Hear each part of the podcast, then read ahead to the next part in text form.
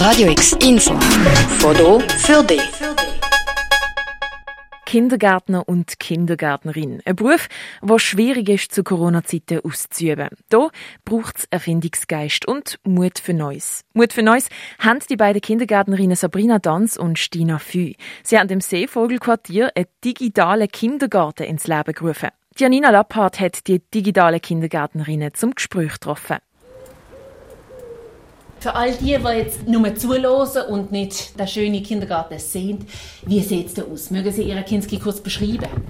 Farbig, einladend hoffentlich für Kinder, dass es sie dazu anregt, dass sie viele Sachen können entdecken und eine Haufen Möglichkeiten haben zum Spielen und einfach können sein und auch so Rückzugsmöglichkeiten haben. Also wir haben sehr viele so Nischen, wo sie wirklich sich auch so können auf dem Teppich dann dort ein bisschen vertun und so für sich sein, aber trotzdem kriegen wir es als Lehrpersonen einfach auch noch mit, was sie machen. Aber das ist den Kindern, glaube ich, sehr wichtig. Wenn ich gegen das Fenster schaue, dann sehe ich einen Fuchs und einen Biber, wunderschön gemalt mit Fingerfarben. Denken Sie jetzt immer noch im Tagesablauf wie vor Corona, oh, jetzt wäre es 12 Glöckli oder jetzt wäre der freie Nachmittag oder oh, jetzt sind wir kurz vor dem Wochenende? Also ich würde sagen, ja.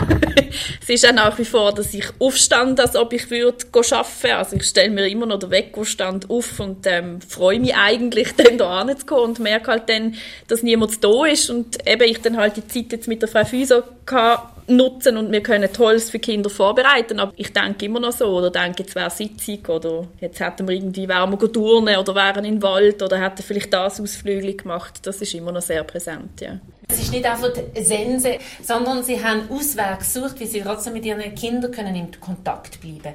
Sie sind eigentlich sehr modern, indem sie eben sich an den Computer gesetzt haben und der Kindergarten quasi haben wollen, zu ihren Kindern transportieren, heime.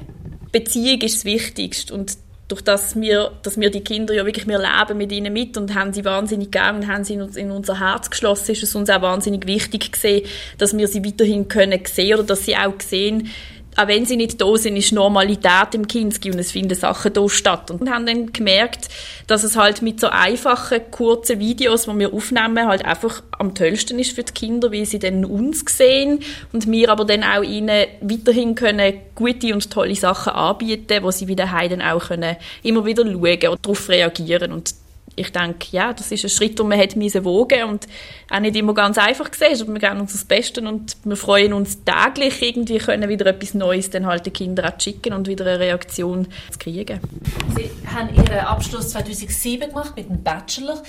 Sie haben viel Erfahrung natürlich mit Tanzen und Basteln und Singen und viel Körperkontakt mit den Kindern. Inwiefern haben Sie sich auch digital ausbilden Also jetzt vor Corona, wie viel Webwork haben Sie gemacht? Ähm, nicht.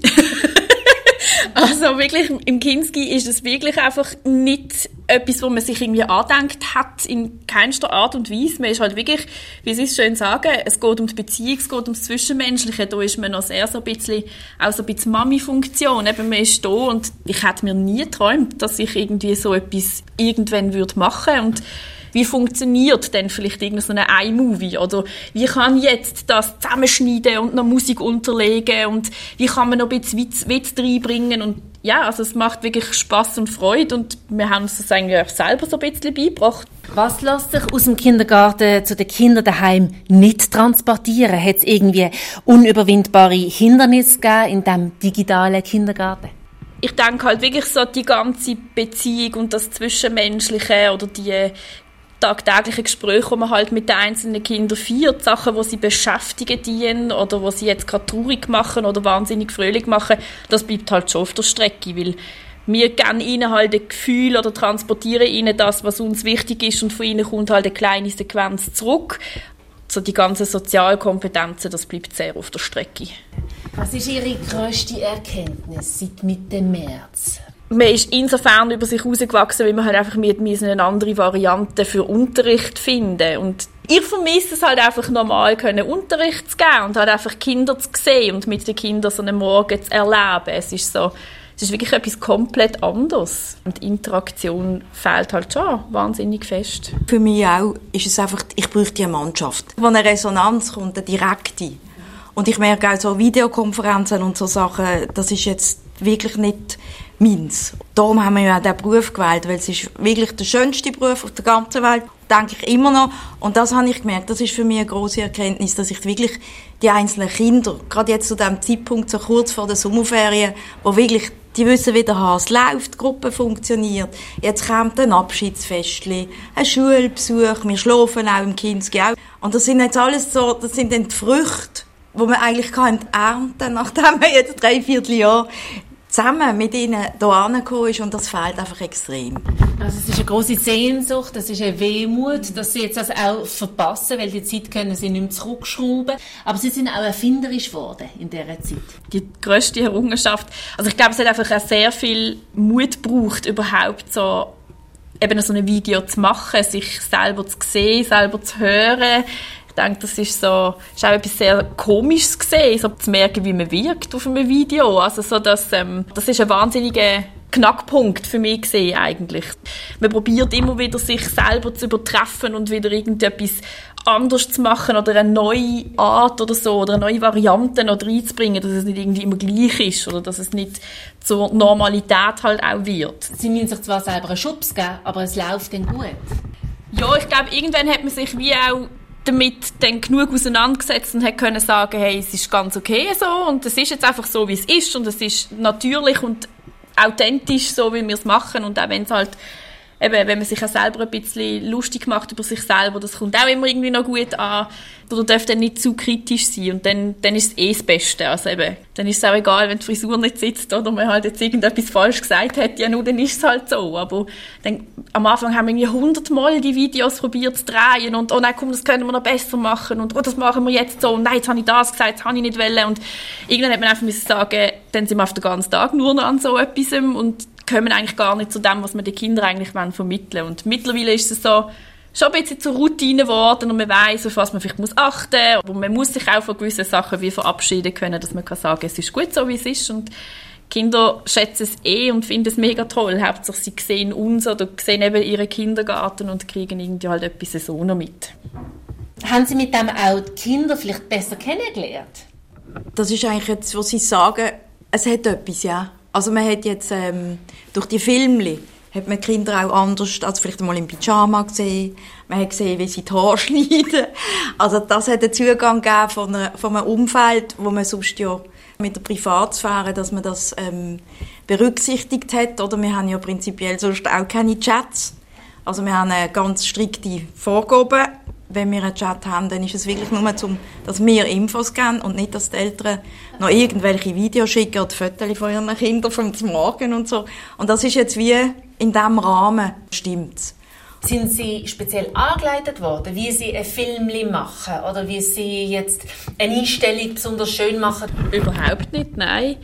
Also wir müssten das ja eigentlich auch gar nicht machen. Es ist nicht, nicht Pflicht wir haben jetzt das halt eben so mit diesen mit den Videos und so, haben wir das jetzt einfach entschieden, aber Learning by Doing selber. So, okay, da sieht man irgendwie nur den halben Kopf oder da ist irgendwie noch die Hand abgeschnitten, da muss man es vielleicht noch einmal anders machen. Es hat dann erst während dem Prozess, wo wir Ding gesehen sind, hat es dann immer wieder einmal so ein paar Links gegeben von der Schulleitung und das ist vielleicht noch etwas, was man brauchen kann. Angefangen haben wir wirklich bei Null und einfach ganz allein. Was bleibt von dem digitalen Kindergarten noch übrig nach Corona? Ich muss mir jetzt ganz schwer überlegen, in welchem Bereich dass man das wirklich bräuchte. Darum finde ich auch die Filme, ich finde es mega toll, auch dass ich auch hier dabei sein kann. Und wir machen zum Beispiel auch oft eine Weihnachtsaufführung, also Zello-Weihnacht, und dann tut das für uns jemand digitalisieren, auf eine CD brennen. Und ich glaube, das wird auch in Zukunft so bleiben. Aber äh, dass ich jetzt denke, dass man das im Alltag, bin ich froh, dass ich äh, immer noch Bleistift share und Kinder und in den Wald und dass ich denen diese Sachen kann beibringen kann. Yeah. Einfach, dass sie eine Handlungskompetenz haben im Alltag. Das ist so mein Ziel. Aber nicht, dass sie können einen Computer anschalten können. Ich glaube, das lernen sie sowieso. Ja, dass es so wie jetzt mit Corona eine Ausnahmesituation ist, aber dass sie wieder zurückfahren zum handwerklichen Beruf für sie. Und wie sieht es bei Ihnen aus, Frau Danz? Also ich denke, ich werde sicher so zwei, drei Sachen beibehalten, wie so Bilderbücher vertonen, die wir jetzt gemacht haben. Das ähm, hat mich wahnsinnig auch gelustet, wo ich denke, wo man auch wahrscheinlich vielleicht kann mit, mit den Kindern umsetzen oder eben irgendwie Geschichten, die Kinder einem erzählen, halt wirklich auch so mit verschiedenen Fotos dann am Schluss der Text dazu aufnehmen. Ich denke, das sind Sachen, die ich, ich fest eigentlich beibehalten weil ich es eigentlich einfach auch wichtig finde. Das gehört zu der heutigen Zeit und zu der Modernisierung, dass man halt einfach auch den Umgang richtig lehrt und ich denke, in diesem Alter, sie sind empfänglich, sie reagieren auf so Sachen auch sehr gut und dann denke ich, gehört sie auch ein bisschen ein Stück dazu, dass wir ihnen das einfach ein bisschen näher bringen und ihnen eine Unterstützung sind in, in dieser ganzen Digitalisierungswelt und so einen kleinen Anfang halt einfach mitmachen. Sabrina Danz und Stina Fü im Gespräch mit Janina Lapphardt zu ihrem digitalen Kindergarten. Übrigens findest du die Videos auch auf YouTube, unter anderem auch mit einem Pippeli-Tagebuch. Und da sollte bald ein neues Tagebuch folgen. Über welches Tier, das wird sich noch zeigen. Radio X, mehr Kontrast.